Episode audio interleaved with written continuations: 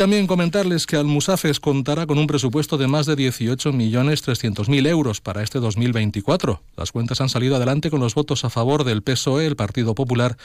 y Compromís las han votado en contra. Como ha señalado el alcalde de la localidad, Tony González, el principal objetivo de este presupuesto es poner en marcha medidas que favorezcan la creación de puestos de trabajo para paliar la situación que está causando la incertidumbre del vehículo eléctrico en el sector de la automoción. Este presupuesto va a estar destinado principalmente a crear ocupación para paliar la situación por la que está pasando el sector de la automoción, sobre todo presente en nuestro municipio, con ayudas a la contratación para vecinos y vecinas de Almusafes, estén donde está la empresa, de 4.000 euros y en el futuro intentaremos ampliarlo a 5.000 euros con lo cual creemos que va a ser un presupuesto que va a primar sobre todo las ayudas a aquellos que peor están pasándolo como consecuencia de esta crisis económica.